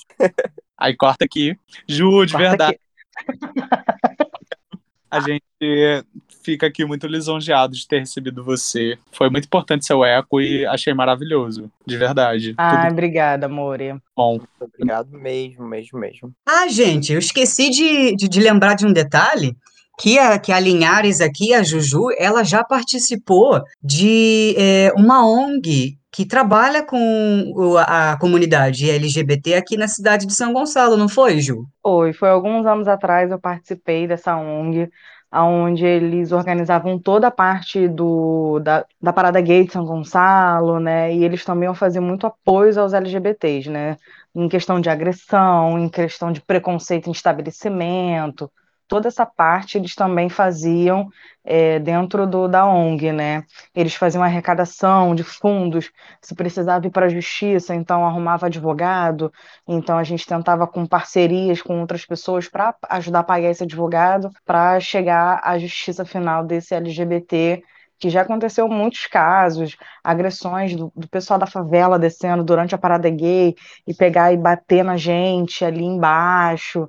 Tanto que a gente, a gente da ONG já não ficava mais lá embaixo, só ficava em cima do trio, mas quando chegou a contratar seguranças na época para tentar ver se minimizava essa questão da agressão durante a parada gay, porque era uma coisa extremamente horror, assim, uma, uma cena de horror. Era horrível. A cidade, a cidade de São Gonçalo ela é ainda é- tem um pensamento muito preconceituoso e pouco inclusivo dentro das políticas municipais.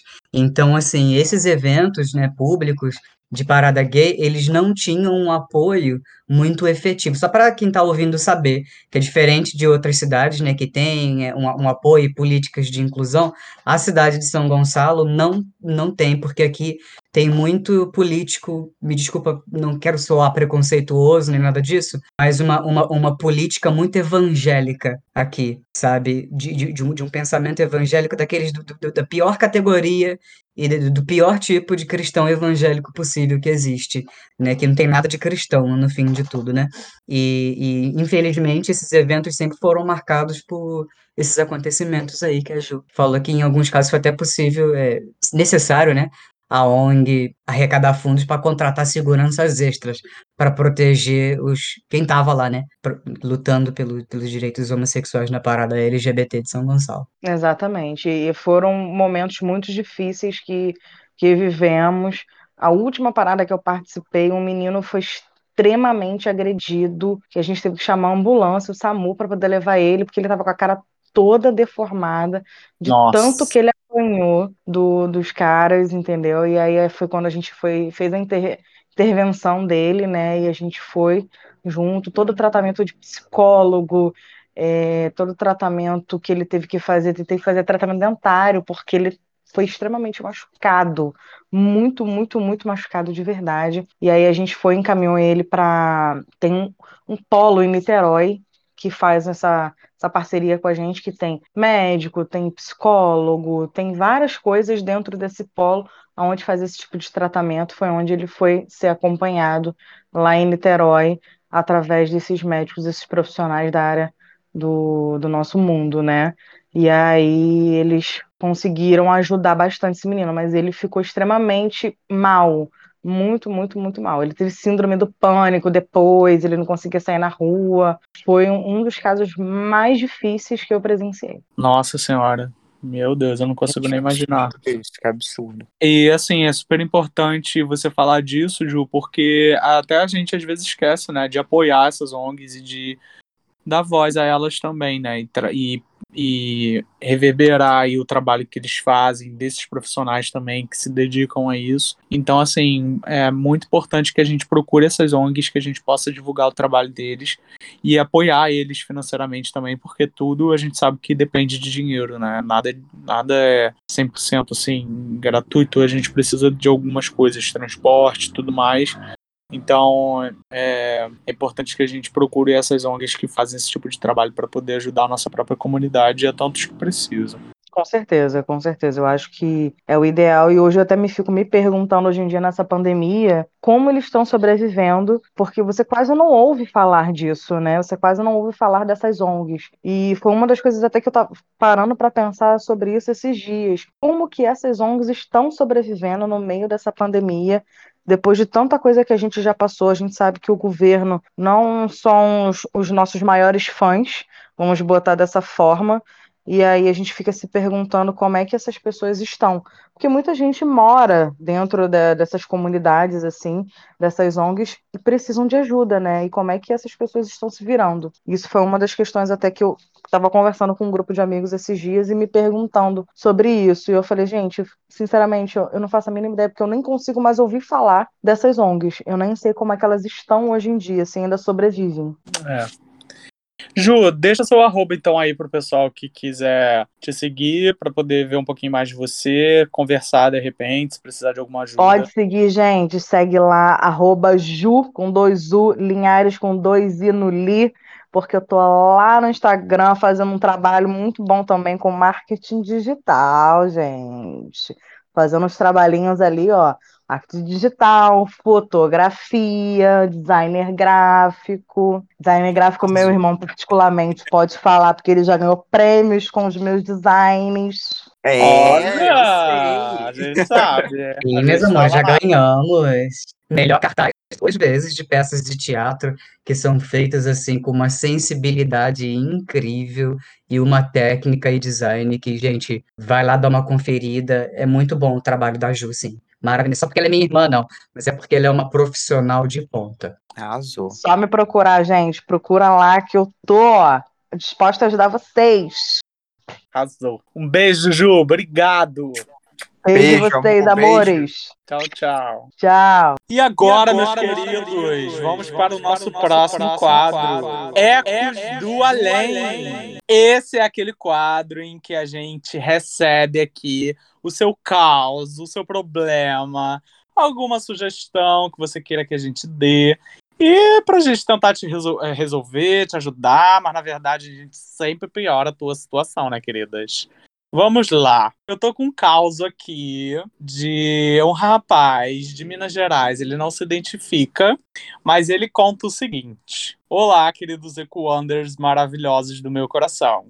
Casado com a nossa última live que tivemos lá no Instagram, eu resolvi mandar o meu caos para vocês. Eis que estou conhecendo um boyzinho da minha cidade e eu descobri que temos alguns amigos em comum. E a gente já vem conversando mais ou menos uma semana. E esse boyzinho é bem gato e tudo mais. Eu sempre via ele nas redes sociais, ele também, aquela coisa, né? Um curte o outro, um segue a página do outro. E começamos a nos, a nos falar depois de uma chuva de likes. Ok, até aí tudo bem. Papo vai, papo vem. Um dos amigos nossos em comum me contou, compartilhando, que ele já tem um namorado. Bicha, realmente, tem a ver com, o nosso, com a nossa live. E aí ele continua dizendo o seguinte: que esse amigo dele, que contou para ele que ele já tem um namorado, né? Que o boy que ele está conversando já tem um namorado é, não sabe dizer se eles têm um relacionamento aberto ou não, ou de que tipo de acordo é esse relacionamento. O fato é que em nenhum momento da conversa com o boyzinho que eu estou afim,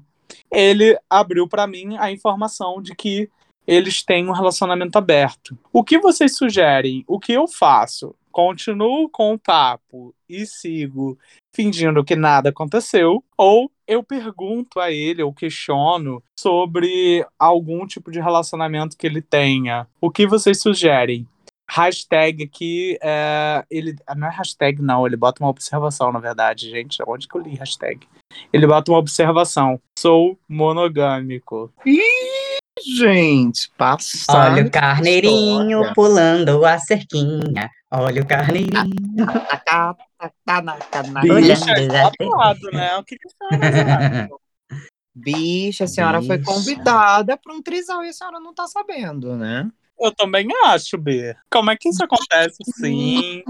Mas, mas uma coisa que eu queria perguntar pra essa bicha que ela não bota aqui é se ele não tem foto no Instagram com, com o namorado e tal. Porque se ele tem um namorado, será que ele devia ter foto, né?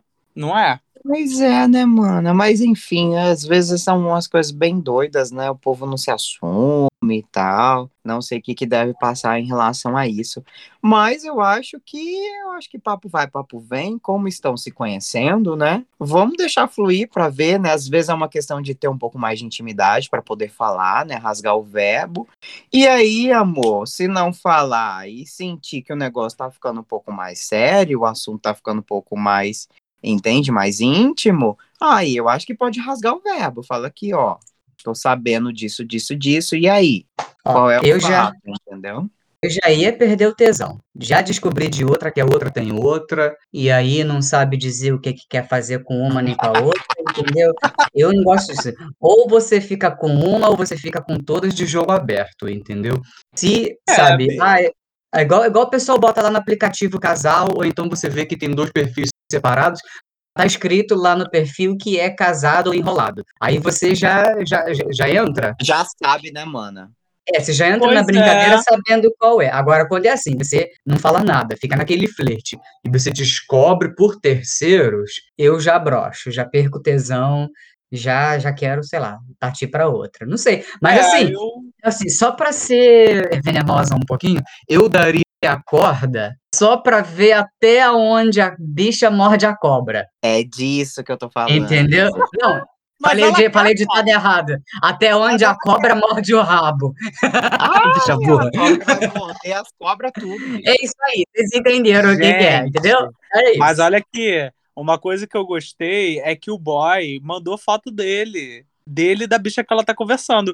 Inclusive, a gente vai pedir pra vocês aí que estão ouvindo você, que tá ouvindo a gente, que vocês, quando mandarem os causos de vocês, mandem a foto de vocês e a foto de quem vocês estiverem falando também pra gente avaliar. Porque é Pô, uma mas- foto, meu amor, diz muito sobre a pessoa. Muito bicha. E ó, Imagens. foto que ele, a Imagens na que minha mesa. mandou- vejam aí. A foto que ele mandou aqui do boyzinho, o boyzinho é, vale a pena, né, bicha? O boyzinho é interessante. Vocês não acham, não? Olha aí. Gente, Quando olha. as senhoras estão olhando, eu vou falar, eu acho assim, eu também concordo com, com Marcelina.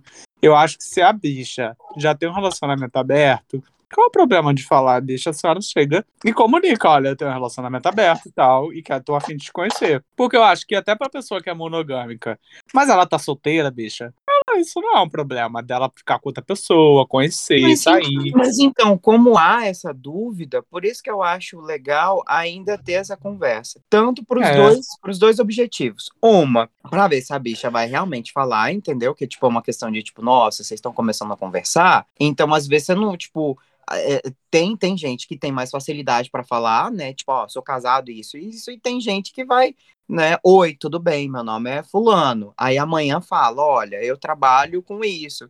E vai falando aos poucos, mas assim, é, veja se a pessoa fala. E como o Marcelinho falou também, entendeu? Tipo, ou a pessoa vai, vai acabar mordendo o próprio rabo, entendeu? Ou ela vai fazer a sonsa e aí já dá um checkmate, né? E traz a devolutiva pra gente saber aqui. Ah, e aí já, já pega o salto, já dá na cara dela, e aí? E agora, com vocês, o nosso quadro Eco Certo e Eco Errado. E para começar, o nosso meu eco certo e eco errado, vou começar dando meu eco certo, falando para vocês, irmãos, irmãs, irmãs, que Marcelina já está vacinada com a primeira dose.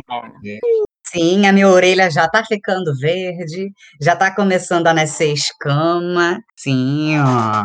Tô vacinada já já Uma na primeira jacaroa. É uma jacaroazinha e tô muito feliz com isso. Uma piranha, uma piranha sacaré. Isso, gente. Você acha que se, se, se eu cair na água, nasce o rabo.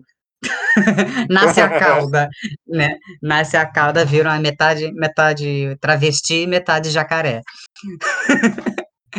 É. o raba de jacaré assim pra lá e pra cá. E o meu eco errado vai vai para eu não sei se é assim, se é culpa da TV Globo ou se é culpa do Faustão, que, que tá saindo assim de uma forma bem abrupta. Não sei se vocês viram nos noticiários, mas Uhum. o, o, o icônico Domingão do Faustão finalmente está acabando, né? Mana, na verdade foi uma coisa em cima da outra, né? Ele tava doente, ele tava internado. E aí, quando ele voltou, ele já tinha um, um contrato até o final do ano só com a Globo, que foi o que eu li. E aí, quando ele voltou do hospital, a Globo já encerrou com ele, porque botaram o Thiago Life. Mas assim, não fizeram uma despedida, não fizeram nada, bicho. Exato, foi isso que eu achei assim, me- meio que uma desconsideração com, com um artista de 32 anos de casa. Assim, não tenho lá toda a simpatia pelo Faustão, não, sabe? Mas assim, A ele é, consideração, né? é um é um personagem histórico da TV brasileira, da cultura, né? Uma pessoa que está na casa, um apresentador que esteve na- nas casas de milhões de brasileiros por 30 e poucos anos, acho que 32 anos. Então, assim, uma saída assim, sem uma homenagem, sem um nada, né? Mesmo que a relação entre os dois, entre a TV Globo e ele, não esteja se- terminando muito bem, mas eu acho que para o público deveria ter um programa especial de despedida dele. Só Total. acho. Com Só certeza. acho, assim, independente da relação profissional que os dois tenham. Então, assim, um meu eco errado. confidencial sobre ele. Exato. Exato, um arquivo confidencial contando a história dele, da dele como, como comunicador, porque ele tem uma história muito longa como Ele vem do comunicador. rádio, né? Ele vem do Exato, rádio. vem do rádio, do, do- do esportivo, eu acho, dentro da, da era as esportiva. bailarinas também, gente. As bailarinas já não estão mais lá também, sabe? Foi tudo assim, Exato. vral, como se nada tivesse Muito- acontecido. Exato. Então, meu eco errado vai para isso, para essa, para essa, esse fim de ciclo abrupto entre a TV Globo e o Faustão, que, ao meu ver, de como o público está sendo muito desrespeitoso. Sim, total. É um desrespeito a todos nós, né? Que acompanha, que, que enfim, que é parte da nossa história, né? Exa- E que foi história de tantos artistas, né? De tantos, tantos é, é, nome, grandes nomes da música é, e, e da, da teledramaturgia brasileira que passaram e que iniciaram suas carreiras pelo Domingão do Faustão.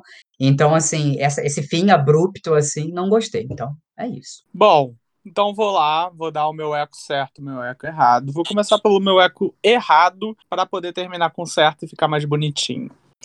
Bom, gente, meu eco errado vai pro, pro um caso que aconteceu da postagem do Dia dos Namorados. O, ator, que é a Global também, né? Anderson Miller, de 51 anos, é, lamentou a perda de seguidores nas redes sociais após publicar uma foto com o marido no Dia dos Namorados. Ele perdeu vários seguidores do Instagram dele. E isso, gente, é surreal. Surreal. Eu vi isso através de uma publicação de um, de um é, de um Instagram que eu sigo que fala só sobre essas coisas do nosso universo LGBTQIA+, e eu fiquei, assim, abismado. Teve um outro caso também de um ator, que agora nem lembro o nome, mas ele tá fazendo uma série e ele é um ator heterossexual, só que na série ele, ele interpreta um, a vida de um gay e ele sofreu ameaças de morte por conta disso. Então, assim, Nossa. Gente, é muito louco isso. A gente tá falando, nós estamos no século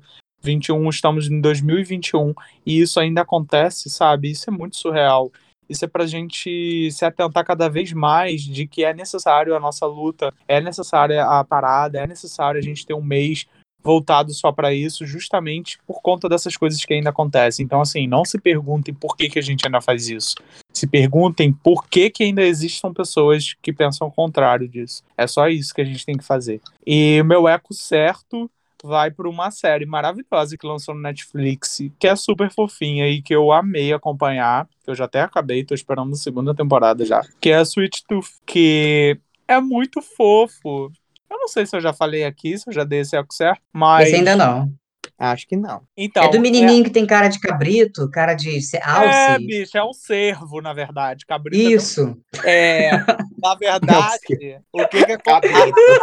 A série, ela é meio apocalíptica, assim, e é maravilhosa porque ela faz uma menção ao que estamos vivendo agora, né? Com a questão da pandemia, da quarentena. É, o que que acontece? Surge um vírus que as pessoas ainda também não descobriram a cura e a humanidade tem muita gente morrendo. Só que, ao mesmo tempo, começam a nascer pessoas, crianças híbridas e híbridas com outros animais, né? Então nasce criança com focinho de porco, com orelhinha de, de gatinho. Ai, é super fofa assim a série, sabe? Eu amei porque faz essa referência da, da simplicidade, né? Daquilo que acontece de caos no mundo, mas que ao mesmo tempo tem uma outra coisa em contrapartida vindo que é muito boa.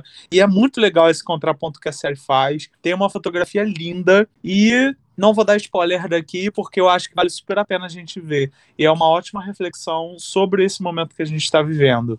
E essas crianças, elas vêm, elas vêm também com um ar muito especial voltado para a natureza. Então elas têm um contato maior com a natureza, um respeito com os animais e é muito interessante ver de que forma a humanidade se comporta com essas crianças também. Porque a humanidade no primeiro momento quer matar todas elas, porque acham que a culpa é delas por conta do vírus. Então assim, é muito interessante a série, é maravilhosa e esse é meu eco certo de hoje. Nossa, maravilha. Então, meus amores, eu também vou começar com o meu eco errado, né? Pra gente acabar bem hoje. Mas o meu eco errado foi pra uma live que eu, que eu entrei antes de ontem. E que eu acho que em nome dos artistas mato-grossenses, dos artistas cuiabanos, eu preciso ecoar. É, eu entrei na live, que eram três artistas, né? Foram três artistas falando sobre as mudanças durante a pandemia, sobre a questão cenário artístico em Mato Grosso, em Cuiabá. E tinha Penélope P, que é um personagem do, do Eduardo Butaco, um ator que eu admiro muito. O Menotti Grig, que foi, assim, sabe, é, é maravilhoso, assim, na história LGBTQIA+, de Mato Grosso, de Cuiabá. Inclusive, foi dono uma, de uma das maiores boates de Cuiabá. E a Jaque, que foi minha amiga, é minha amiga desde o ensino médio, sabe, que tem toda uma estrutura. E que ela falou na própria live que ela tá grávida minha amiga, né, de, de, de muitos anos, e que ela e o marido escolheram ter uma, uma criação a gênero para criança. Então, eles não querem é, determinar se a criança é, é, é do sexo masculino ou feminino, simplesmente deixar isso livre, né? E tanto que o nome da criança vai ser Noah, porque pode ser a Noah ou Noah, e isso não interessa, isso não, não importa. Eu fiquei assim muito feliz por essa atitude da Jaque. Eu vou mandar esse episódio para ela para ela ouvir, para ela ecoar junto, porque é uma coisa linda de se ver. Mas na live eu fiquei sabendo que o Edu, por ter essa personagem feminina, foi muito atacado, sabe? Durante muito tempo. E é engraçado, né? Porque, por exemplo, uma simples personagem feminina, sabe? Do, do, do, de, de outro universo, sabe? É uma personagem rosa e tal, e fala. E ele falou dessas, dessas ameaças, sabe? E os meninos também retrataram isso e, tipo, é absurdo, né? Eu acho que mesmo que se não fosse personagem, é, é uma questão de respeito, é uma questão de consideração, é consideração de empatia, é uma, é uma coisa absurda. Então, esse é o meu eco errado de, desse, desse episódio. E juntamente com isso, eu vou entrar no eco certo, que é um clipe que eu assisti de uma música que eu tava escutando no Spotify aleatoriamente, que chama Levanta Mina, da MC Carol, que acredito, acredito que vale muito a pena a gente prestar atenção no clipe, na letra. É, é filmado lá no, no Parque das Ruínas que a gente apresentou, né? Ah, No- maravilhoso. Parque das Ruínas, então é, prestem atenção no clipe, na letra, em cada detalhe, porque é, é de uma extrema resistência, né? Mulheres, essas é, personagens da nossa vida real e que merecem respeito. Então, esse é meu eco certo, porque foi uma produção lindíssima que merece todo o nosso eco, sabe, de amor, de relevância, para que essas vozes sejam escutadas, para que esse clipe ecoe, para que essa música vibre, né, no amor. E é isso, meu eco certo. E agora o nosso quadro Eco Arte. Gente, no Eco Arte de hoje, é, em relação ao nosso último quadro também, do Eco Certo, Eco Errado, eu quero ler para vocês a letra dessa música do Levanta Mina, porque é um verdadeiro grito de resistência. Levanta Mina. A canção é da MC Carol. É... Um olhar confiante. Na voz, a atitude. Vou mostrar que ser gorda e negra é virtude. Levanta sua cabeça. Você não pode parar. O que te define é o seu olhar. O seu olhar, o seu andar, o seu pensar. Você precisa se posicionar, se valorizar. Não é querer ser melhor que alguém, é entender que você não é pior que ninguém. Levanta, mina, olha para cima, sente esse clima, amor próprio é nosso rolê. Levanta, mina, olha para cima, sente esse clima. Hoje vamos exalar poder. Levanta, mina, olha para cima, sente esse clima. Amor próprio é nosso rolê. Muita gente perversa, puxando conversa, fingindo que se importa passando dieta, gente falsa, gente rude, comendo hambúrguer falando da minha saúde. É difícil sempre estar feliz, é difícil estar feliz. Com tanta cicatriz, é difícil se amar sendo excluída. Olhar pra TV e ainda ver paquitas. Cadê os gays? Cadê as pretas? Cadê as gordas? Nas capas das revistas. Olha esse rosto, meu amor. É em vista na mamacita. Sou feminista, artista, realista, resista, insista, seja estrategista. Não vamos se esconder. A gente existe. Agora senta, aceita e me assiste. Assiste a gente se amando na praça, assiste a gente de biquíni na praia, assiste a gente dançando na balada, assiste a gente feliz e casada. Levanta, mina, olha para cima, sente esse clima amor próprio a nosso rolê. E é isso. Nossa, arrasou, mana. Lacrou muito. Adorei. Com certeza eu vou assistir esse clipe, bicha. Sensacional, amores. Enfim, assistam, repliquem, é, compartilhem. Isso é um grito de resistência. Eu, eu tava escutando, sabe aquele momento que você entra um pouco de transe, assim, sabe? Porque isso toca a gente, né? Somos nós, é nossa existência, nossa resistência até quando as pessoas vão, vão matar a gente é, pelas palavras, vão matar a gente pelos gestos, pelas atitudes, né? A gente precisa ser amor, a gente precisa gritar esse amor. Com certeza. Marcelo, você tá no mudo, só pra você saber. Bicha, cadê sua voz, bicha? Gente, eu tava aqui gritando igual uma louca, arrasou, viado, que lindo, e eu muda, até eu me silenciei. Como é que eu fiz isso, gente? Nem me lembro. Mas que arrasou. Esse, Levanta, bicha. MC, MC Carol tem que ser ecoada para todos os cantos. Que lindo, que, que música linda. Também vou conferir daqui a pouquinho, mas eu gostei muito da letra. Babá. E agora, os nossos recados finais. Então, meninas, meninos e menines de todo o Brasil, de todo o planeta, de todas as galáxias, de todas as estrelas, não se esqueçam, sigam os nossos ets em todas as plataformas digitais de áudio que existem disponíveis no mundo. Spotify, Deezer, vai lá, Ecoando Podcast. Ouçam os nossos episódios, compartilhem os nossos episódios querem interagir com a gente, vocês devem interagir com a gente enviando mensagens através do nosso, do nosso e-mail ecoandopodcast.gmail.com ou então arroba Ecoando Podcast no Instagram. Você pode enviar seu DM, você pode dar like em todas as nossas fotos. E, e, e assistir a gravação das nossas lives, caso vocês queiram ver as nossas carinhas bonitinhas, no YouTube Ecoando Podcast. Estamos lá, disponíveis em todo o lugar. E é isso, meus é isso, amores. bicha, a gente vai deixar vocês com saudades agora, tá bom? Não perca a próxima sexta, que vai ter live especial para vocês, tá bom? Sigam a gente em todas as plataformas, por favor, no nosso Instagram, pessoal, DM. Mandem seus ecos do além, que a gente tá aqui para poder dar conselhos, para poder falar, para poder ecoar, entendeu? Mesmo que o conselho não sirva para muita coisa, entendeu? Mas vai servir para dar uma, né, uma chacoalhada aí. Podem mandar por áudio mesmo lá no nosso, no nosso Instagram, não tem problema nenhum. Se vocês tiverem aí os nossos arrobas também individuais, podem mandar pra gente no individual. O importante é a gente estar pegando o áudio de vocês e divulgando aqui. A gente distorce sua voz pra senhora não ser reconhecida, não tem problema nenhum, bicha. Vai saber, né, mano? Vai saber. Aí a pessoa tá com Então é conta isso. dívida e é isso. A gente Então é vai, a gente vai, a gente não vai divulgar seu CPF, tá bom? Fica tranquila. Então é isso, Então é isso, Boa meus semana para senhoras. Bom Um fim de mês beijo. aí. De bastante colorido, de bastante LGBTQIA+, de bastante Pick Money, que a gente gosta também. E é isso, bicho. Um beijo, mandar um- amores. Se quiser mandar um pix, é só chamar no. DM, que a gente está disponível para receber pix também. E nudes também. Tô recebendo. beijo. Beijo! Beijo, gatinhos! Não!